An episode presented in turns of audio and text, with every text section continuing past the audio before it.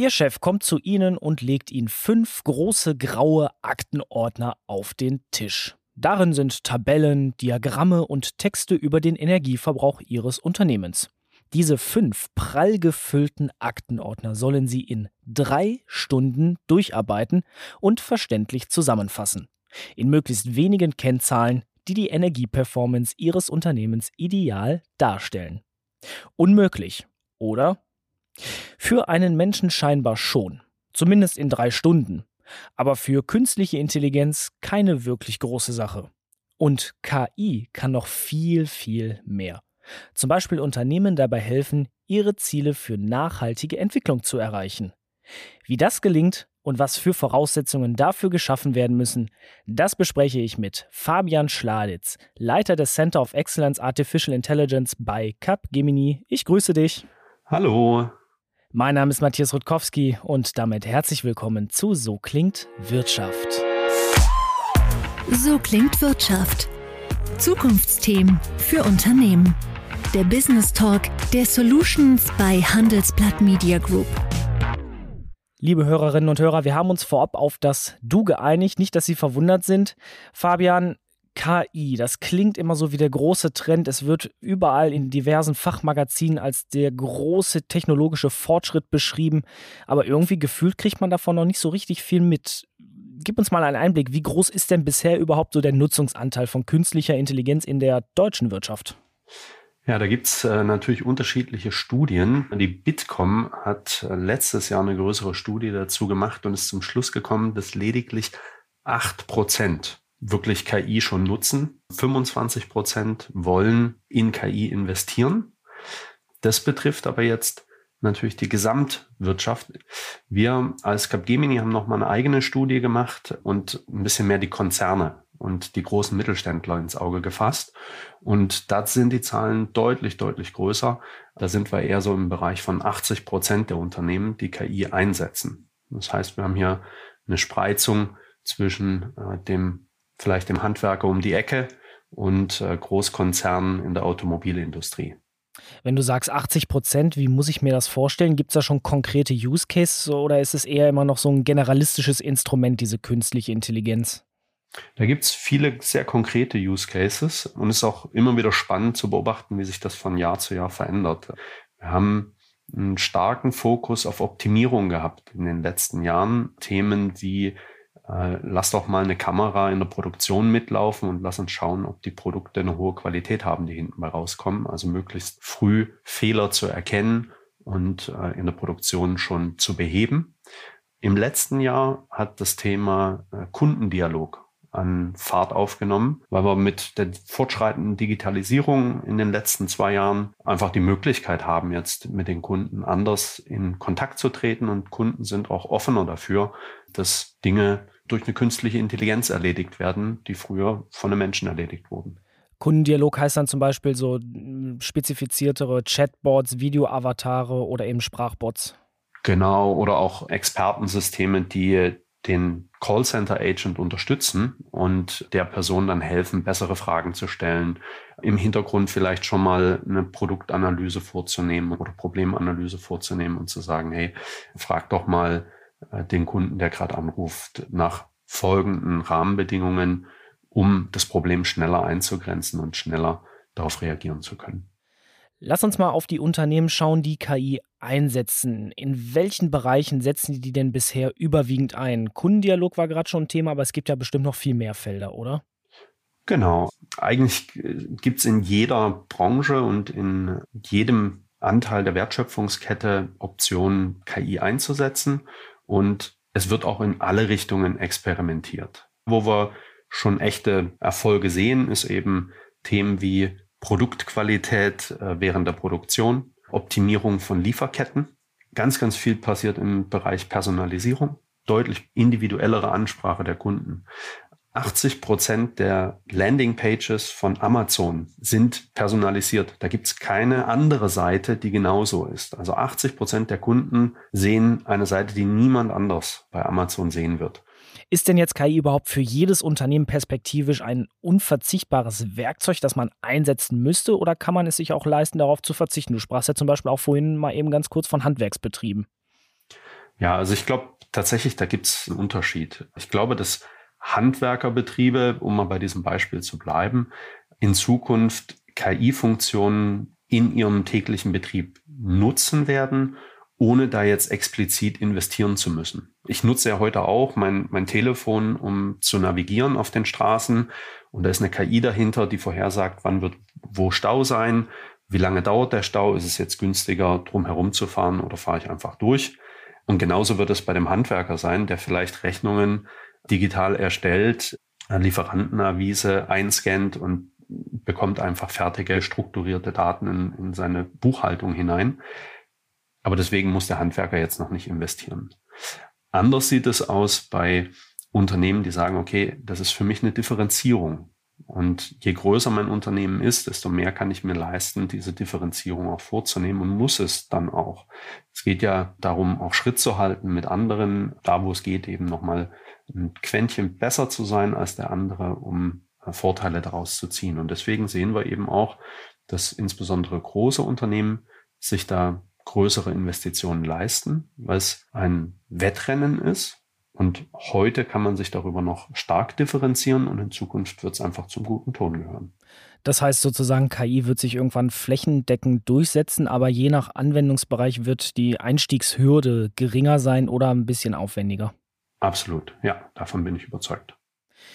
Dann lass uns doch mal schauen, wie Unternehmen KI einführen können, beziehungsweise vielleicht überhaupt mal testen können, ob diese Technologie für die eigenen Zwecke geeignet ist. Wie kann ein Unternehmen da vorgehen? Also ich glaube fest daran, dass wir ein ganz, ganz starkes Interesse in großen Teilen der Belegschaft heute schon haben. Ähm, ich habe noch kein Unternehmen beraten, wo die Mitarbeitenden gesagt haben, ach, KI, das interessiert mich jetzt nicht so, ähm, sondern da spürt man immer eine, eine große Begeisterung.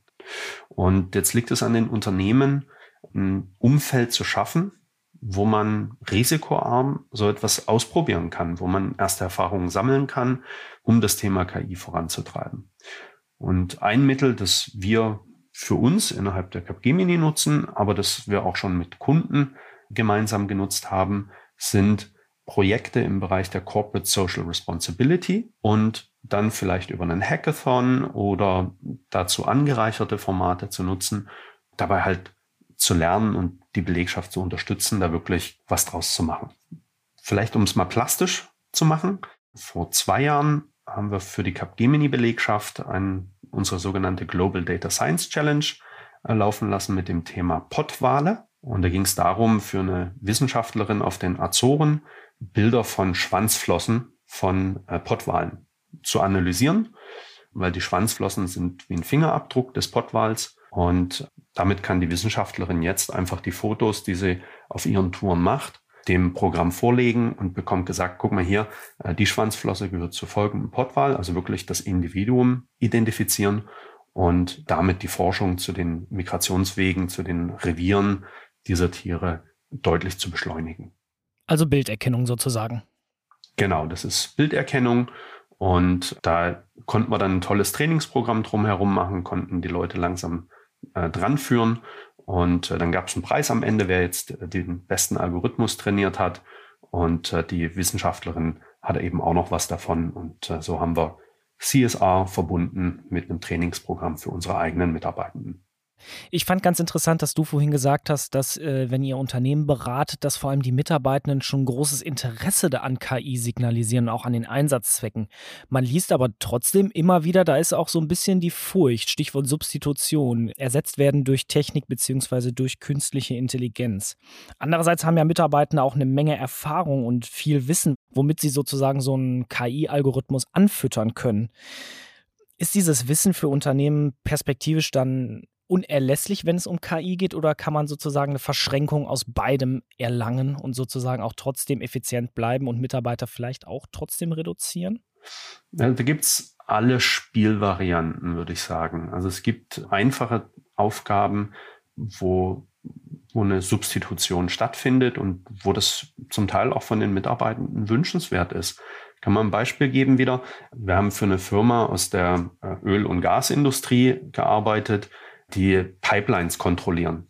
Und ähm, diese Kontrolle der Pipelines machen Menschen, die erstmal zwischen drei und fünf Jahren auf Bilder starren, um zu lernen, wie erkenne ich an diesem Bild, dass da jetzt ein Riss in der Pipeline ist oder Korrosionsschäden sind. Und dann wird man für den Rest seines Berufslebens, zumindest in diesem Beruf, den ganzen Tag auf diese Bilder starren. Und das sind jetzt nicht Fotos, wie wir sie kennen, sondern es ist eher so wie ein Sonarbild in einem U-Boot-Film. Also sehr schwierig zu lesen und sehr, sehr langweilig. Und wir haben eine KI gebaut, die 99,5 Prozent der Bilder wegfiltern kann und sagt, es bleiben jetzt nur noch die übrig, wo wirklich ein Mensch mit Erfahrung draufschauen sollte, um zu sagen, okay, schicken wir einen Trupp raus zur Reparatur oder können wir das bei der nächsten geplanten Wartung einfach mitmachen? Und da haben wir einen unfassbar langweiligen Teil der Arbeit den Leuten abgenommen mit der KI und den Rest, den werthaltigen Teil, den macht weiterhin ein Mensch und hat einen viel, viel besseren Arbeitstag. Hört sich sozusagen auch an, als wenn KI sozusagen die Aufgaben für Facharbeitende nochmal präzisiert. Genau, das ist natürlich auch eine Verdichtung weiter der Arbeit. Das muss man anerkennen und das müssen auch die Entscheider sehen. Wir verdichten die schwierigen Entscheidungen, weil die einfachen vielleicht von der KI erledigt werden können. Das heißt, da gehört auch wieder dann Unternehmertum dazu, zu sagen, okay, wie kann ich den Arbeitsalltag für die Mitarbeitenden dann trotzdem abwechslungsreich gestalten und kann damit äh, stressinduzierte Erkrankungen ähm, vermeiden. Aber für die Mitarbeitenden ist es tatsächlich im ersten Schritt mal eine Entlastung zu sagen, okay, der wirklich langweilige Teil der Arbeit, der ist erstmal weg.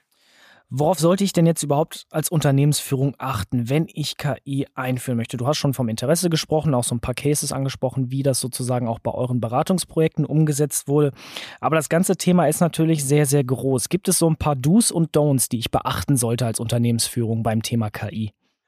Ich glaube, was enorm wichtig ist, ist zu verstehen, dass KI, insbesondere in der Entwicklungsphase, ist es ein Experiment. Man spricht ja von Data Science, also von der Datenwissenschaft. Und die wissenschaftliche Methode arbeitet damit, wir stellen eine Hypothese auf und verifizieren oder falsifizieren diese. Exploratives Vorgehen sozusagen. Exploratives Vorgehen und wir werden halt merken, dass manche Ideen, die wir haben, toll klingen, sich aber leider doch nicht umsetzen lassen. Und da ist es an der Unternehmensführung, ein Umfeld zu schaffen, wo die Mitarbeitenden sich trauen, das auszuprobieren. Und wenn man am Ende rauskriegt, okay, mit unseren Datensätzen schaffen wir es nicht, dieses Problem zu lösen, dann eben zu sagen, okay, dann müssen wir andere Voraussetzungen schaffen oder wir müssen diesen Anwendungsfall nochmal nach hinten tun und den etwas später angehen. Ein zweiter Erfolgsfaktor ist sicherlich, frühzeitig darüber nachzudenken, wie kriege ich die KI in meinen Geschäftsprozess integriert. Und diese Hürde ist relativ hoch vom Laptop des Data Scientisten in mein ERP-System hinein zu wechseln. Vielleicht zwei Don'ts. Man sollte sich davor äh, hüten, nur einen Data Scientisten hinzustellen und zu sagen, der wird das schon irgendwie machen das Fachwissen meiner Mitarbeitenden, das Fachwissen über meinen Geschäftsbetrieb ist essentiell für den Mathematiker im Data Scientisten. Man muss diese Leute unterstützen, muss ihnen helfen, die mathematisch signifikanten Signale zu sortieren. Und dieses Wissen kann eigentlich nur jemand haben, der irgendwie Erfahrung in meinem Geschäftsprozess hat. Stichwort Vernetzung. Stichwort Vernetzung, genau. Innerhalb des Unternehmens gerne, aber auch darüber hinaus. Wie kann denn jetzt KI auf meine eigenen Corporate Social Responsibility oder vielleicht auch Corporate Sustainability Themen einzahlen?